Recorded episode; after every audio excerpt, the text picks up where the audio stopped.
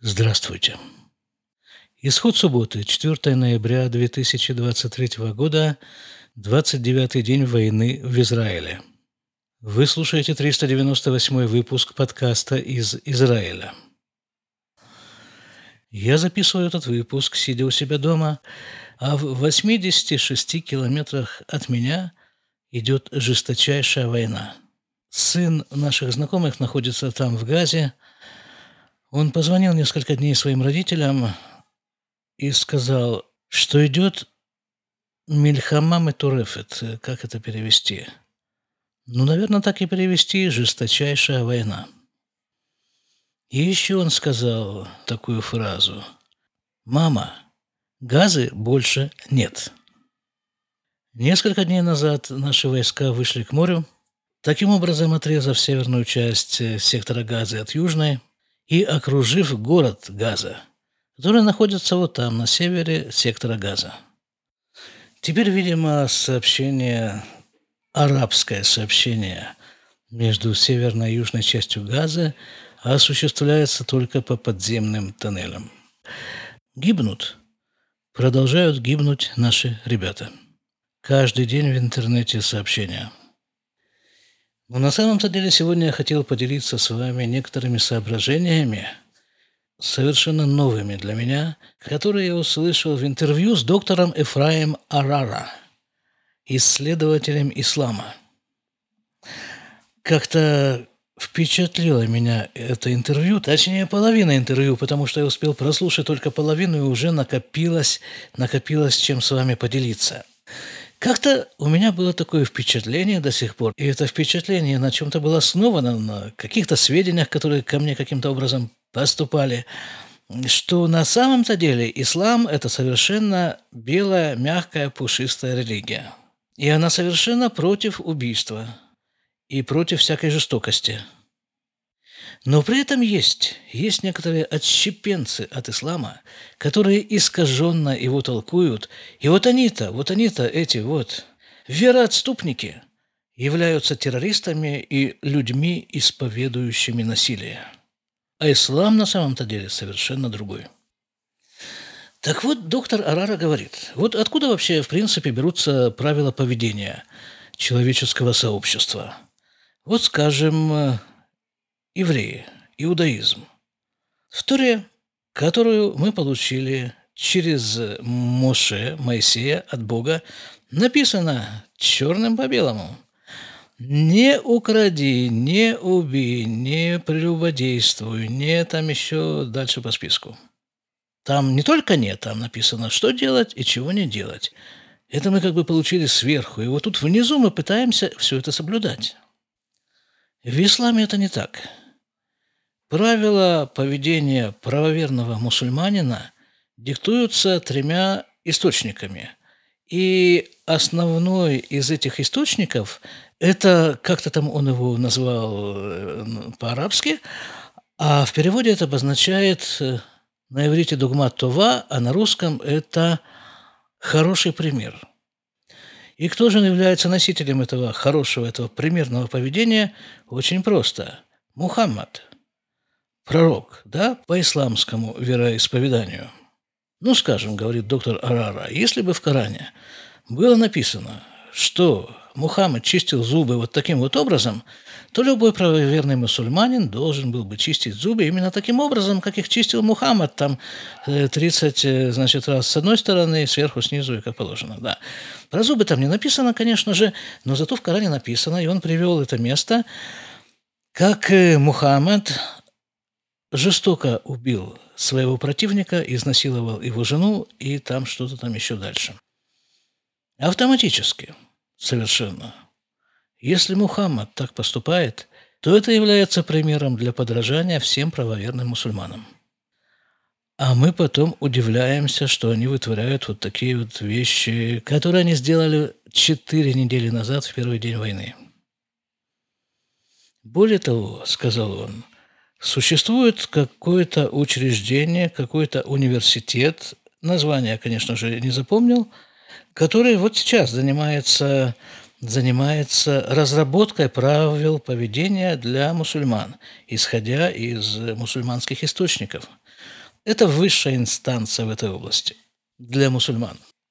Так вот, ректор этого университета открыто во всеуслышание прославил деяния Хамаса на захваченной им территории вот в тот самый первый день войны.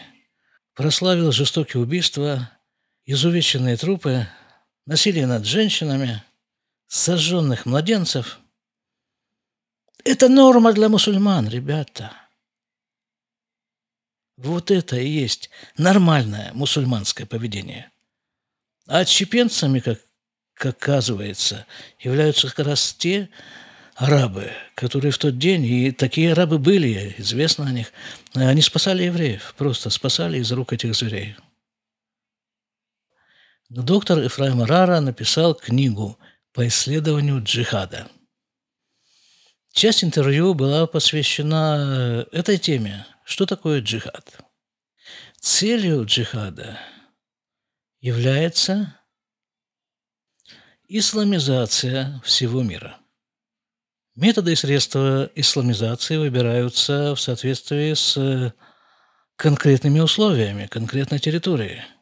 Это может быть насильственная военная исламизация, попытка, которая, слава богу, не удалась – в Израиле четыре недели назад. Я рассказывал в предыдущих выпусках, что это нападение должно было осуществляться как минимум с двух сторон, с севера и с юга Израиля, и, в общем-то, Израиль должен был быть уничтожен в течение одного дня. Не получилось, слава богу. Исламизация отдельных территорий мира может проводиться, скажем, за счет роста популяции носителей ислама в каких-то определенных местах, странах. Франция, Англия. Многотысячные демонстрации в пользу Палестины, которые прошли там за последние четыре недели. Я видел съемки какой-то молитвы в Ленинграде, мусульманской молитвы, на улице. Просто какая-то колоссальная площадь занята молящимися. Я практически уверен – что большая часть этих молящихся – новообращенные мусульмане. Ну, слишком их уж там было много. Ислам шагает по планете. Но Израиль, как всегда, на передовой по защите мира от исламизации.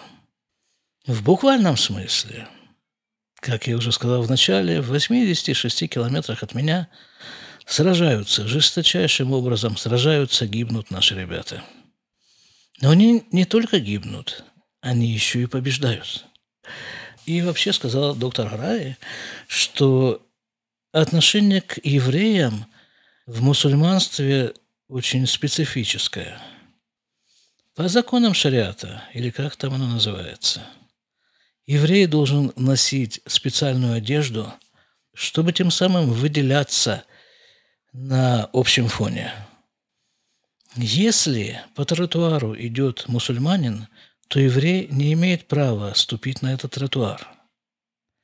Еврей обязан платить 50% налога и масса всяких других унизительных законов. Одна из наших знакомых родителей, которые когда-то очень давно приехали из Йемена, она сама уже достаточно пожилая женщина, она говорит, что да, действительно, в Йемене было вот такое отношение, вот такие законы в отношении евреев – это в том Йемене, который нам несколько дней назад объявил войну, кстати. Ведущий интервью спрашивает его, а за что к евреям-то такое отношение? За что такая немилость? А объясняется все очень просто. Оказывается, евреи убили Мухаммада. Господи. Ну кого мы уже только не убили? Уже зарубки на прикладе негде ставить. А основателя христианства мы, значит, э, того. Ну и вот э, теперь выясняется, что основателя мусульманства тоже мы. И вообще, как выяснилось из этого интервью, в исламе в принципе отсутствует такое словосочетание, как мирное соглашение. В принципе, арабская ментальность этого не принимает. А мы с ними, да, мирное соглашение, там соглашение в Осло, территории в обмен на мир. Так нужно сначала изучить арабскую ментальность, чтобы понять вообще, э, с кем ты имеешь дело. Есть у арабов такое понятие прекращение огня с целью пополнения запасов вооружения. Вот это вот в исламе и в арабском языке есть.